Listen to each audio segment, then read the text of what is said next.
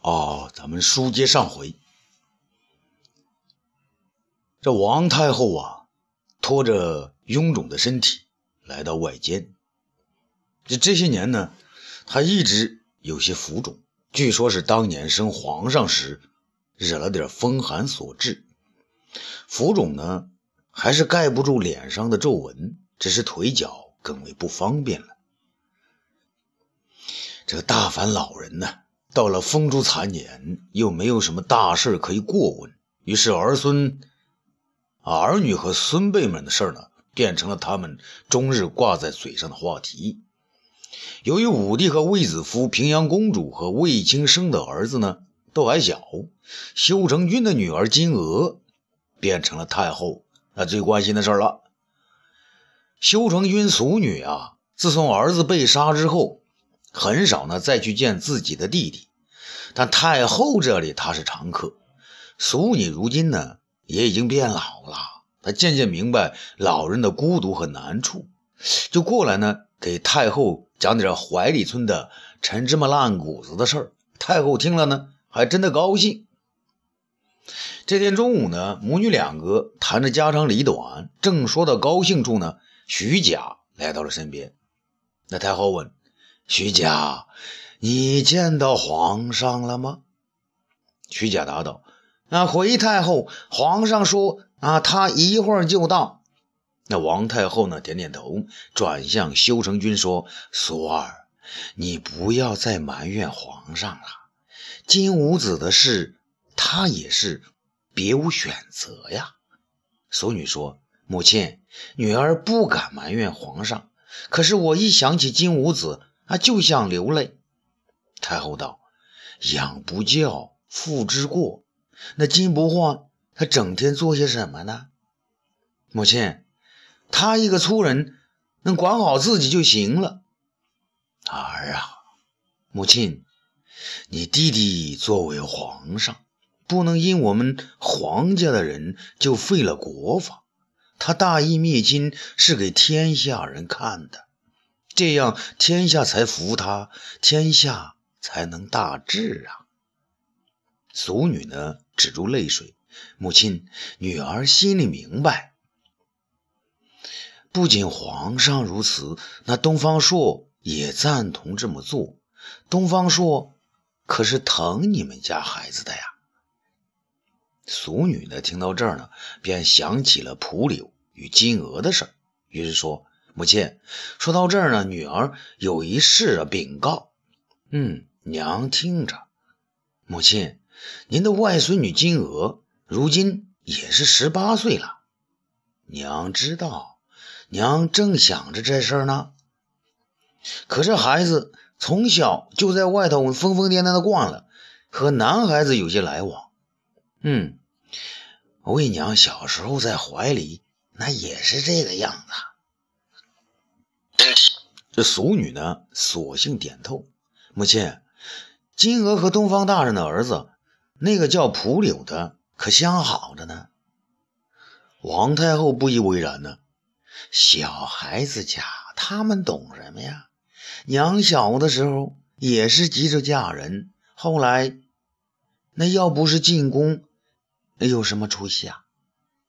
俗女不解。母亲，您的意思是？皇太后说：“你的孩子要进宫。”俗女更不明白了：“进宫？母亲，您的意思是？”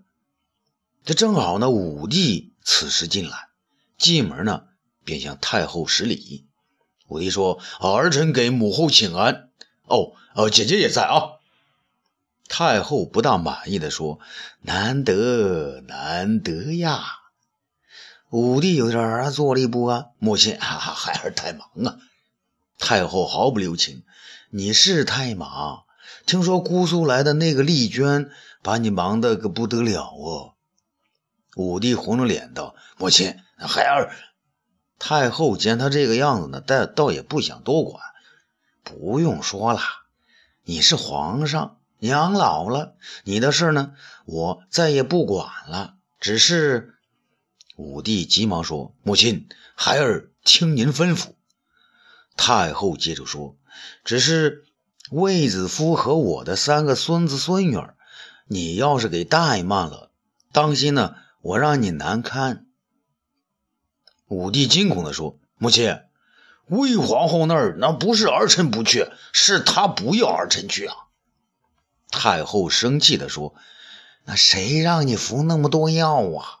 再不小心，早晚会弄出事儿来。”武帝乖乖地说：“儿臣谨听母亲教诲。”太后呢，把话题转到正路：“知道我找你有什么事儿吗？”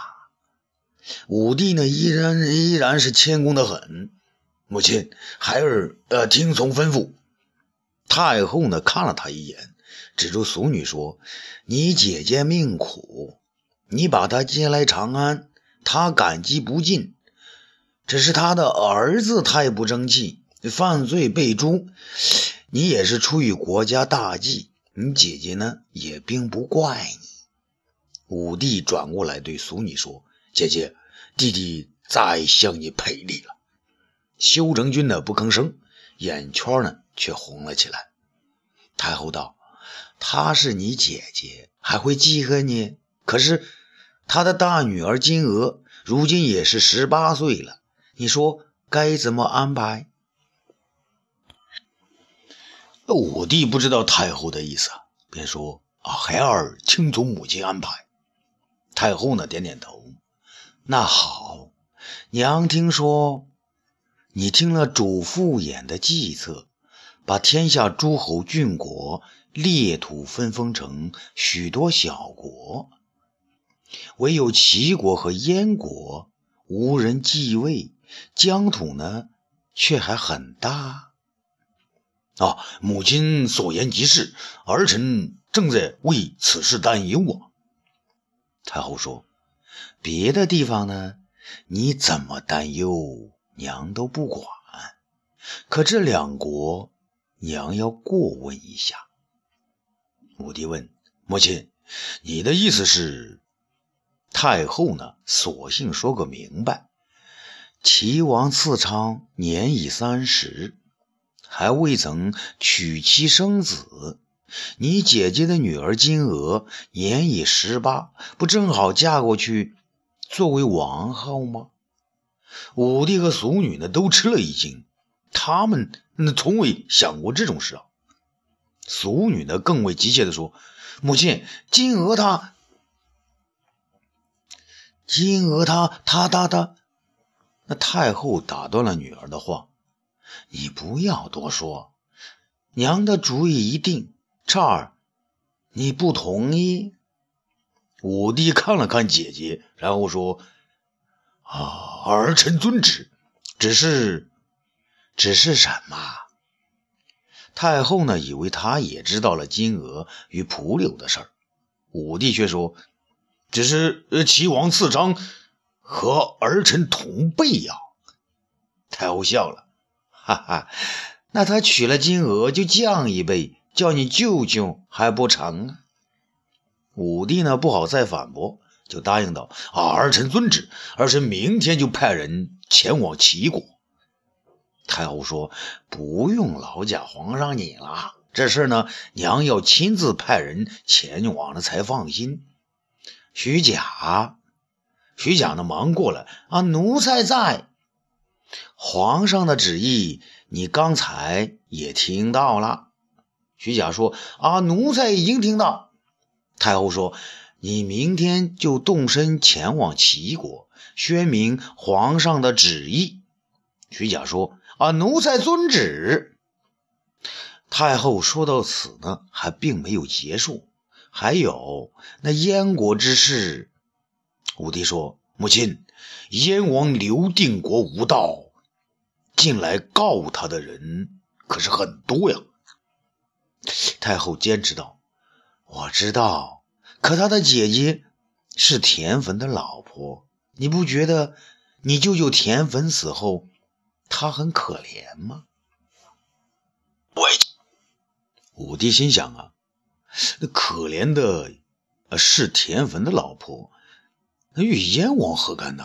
于是说：“母亲，太后呢不让儿子插嘴，我知道你想分了他的燕国，可娘想啊，既然他的姐姐求了我，我就要问个明白。你可以派人去燕国查实一下，要是他真的有罪，你就查个水落石出，让人信服；要是没罪，娘的意思是，最好啊，你别动他。听到这儿呢，武帝觉得老娘呢还没糊涂啊，儿臣遵旨。明天，太后呢却干脆也不用等明天了。娘听徐甲说，近来有个叫主父偃的，给你献了许多计策，你把他连升了三级啊！你就让这个人做监察御史去查一下。武帝呢有点吃哎吃惊，心想：老娘啊，你要是知道主父偃就是当年恨死了田汾的王臧啊，还会让他去吗？想到这儿呢，他的面上呢露出了会心的微笑。儿臣遵旨。长安之东，啊，桥之上，绿柳成荫。长安人送行时，大都是送到这个灞桥之上，折柳相别。而今天在桥上呢，却是两辆官家的驿车。有趣的是，既不是你送我，也不是我送你，两个使臣互相呢寒暄起来。徐甲呢摇头晃脑的说：“伙计，怎么样？我徐甲还算是说得到就做得到吧？”主父也呢点点头，竖起大拇指来：“老兄的能耐不减当年，小弟要多多谢过呀。”徐甲呢倒很谦虚。谁让我们是老伙计呢？你这一下又升了监察御史，和张当平起平坐了。主父也呢，知恩谢恩啊，多谢兄弟这次相助啊。徐甲呢，摆摆手，伙计，要是你有能耐。我听说你半年之内连跳四级，还真有能耐啊！从一个六品郎中一下子跳到了从二品的监察御史，真是青云直上啊！谁料呢？主父偃的眼珠子一转，叹了口气：“啊，唉。”徐甲呢，不知何事，伙计还有什么不高兴的？主父偃说：“啊。”你设法让我出使燕国，岂有不高兴之理啊？只是小弟见你独自一人前我齐国，有点伤心的。徐甲呢自嘲地说：“伙计，我这辈子只能独自一人喽。”主父偃呢这才说出正题：“兄弟，小弟呢，我有一女，长得比那金娥呢还要漂亮。”我昨天想呢，何必嫁给东方朔那个笨儿子？应该嫁给我同乡好友之子才对呀。徐霞想呢，啊，你知道我没有儿子，还卖什么人情啊？便道：“伙计，啊，你知道我这辈子不能有儿子，说什么废话呀？”主父偃呢就认真的很，兄弟，话可不能这么说呀。要是你能娶媳妇儿，明天我就让她嫁给你。徐甲呢，半真半假，哈哈哈哈！伙计，你还是那么不要脸。左父偃呢，倒不生气，却紧逼了一句：“兄弟，那既然如此，你何不再做个顺水人情呢？”徐甲呢，这才知道主父偃呢有事求他。那啊。主父偃说：“那你这次去齐国，索性两个媒一起做，把我的女儿呢也嫁给齐齐王算了。”徐甲呢吃惊的提醒他：“伙计，那可是当小老婆呀！”啊，主父偃无所谓，小老婆怕什么？只要能进王宫。再说，将来我们要是回到齐国，不就更风光了吗？徐甲心想：“那你的女儿，我有什么舍不得的？”啊，对对对，伙计，还是你行。主父偃呢，见他答应，就说：“啊，那就多谢了啊，兄弟，我静候你的佳音。”徐甲呢，与他击掌而别。啊，伙计，你就等着好事儿吧。这临淄啊，在西汉时是个仅次于长安的大城。在一百年前，在秦始皇尚未统一中国时，临淄还是中国的第一大城。由于秦汉两代帝王分别建都咸阳和长安，临淄呢面临着数次战乱。田氏篡权，燕将乐毅攻齐，汉将韩信又攻破齐国，等等。都让这个东方重镇的发展受到挫折，所以呢，他才让位到次席。虽然如此，齐国在当时有些地方仍然是独步天下。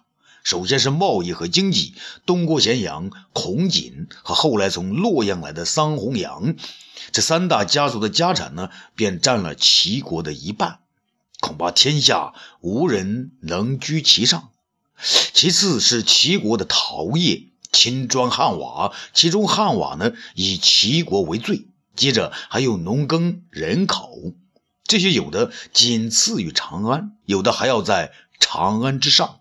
所以呢，拥有齐国者便可傲视天下。当初韩信攻赵破燕，全无所求，但一拿下齐国，就要刘邦封他为齐王。也是看中这块宝地的丰饶富有。汉高祖呢，将韩信齐王的名位拿掉后，就再也舍不得将这块宝地呢送给别人了，就把它封给了自己的长子啊，不是吕后所生的那个刘肥。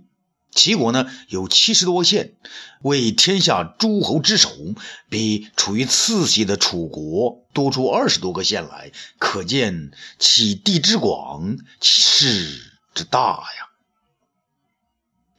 刘肥呢，在吕后当政时期，靠割地县城得保其命。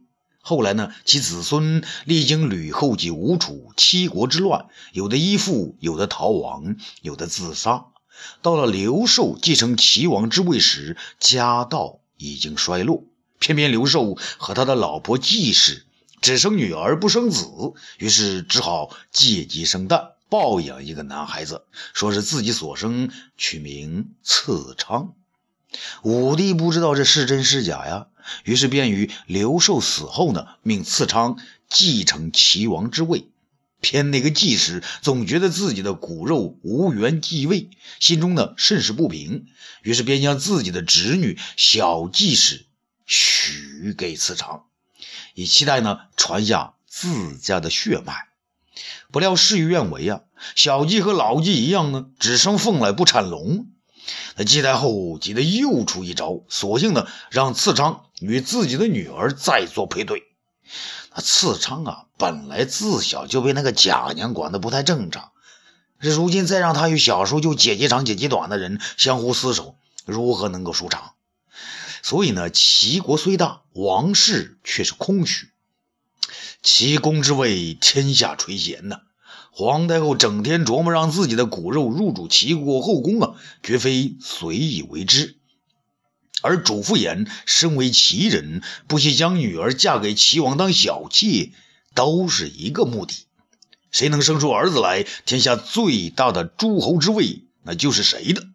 所以呢，别看徐贾那单车孤使来到齐国，其肩上所负绝非小事啊。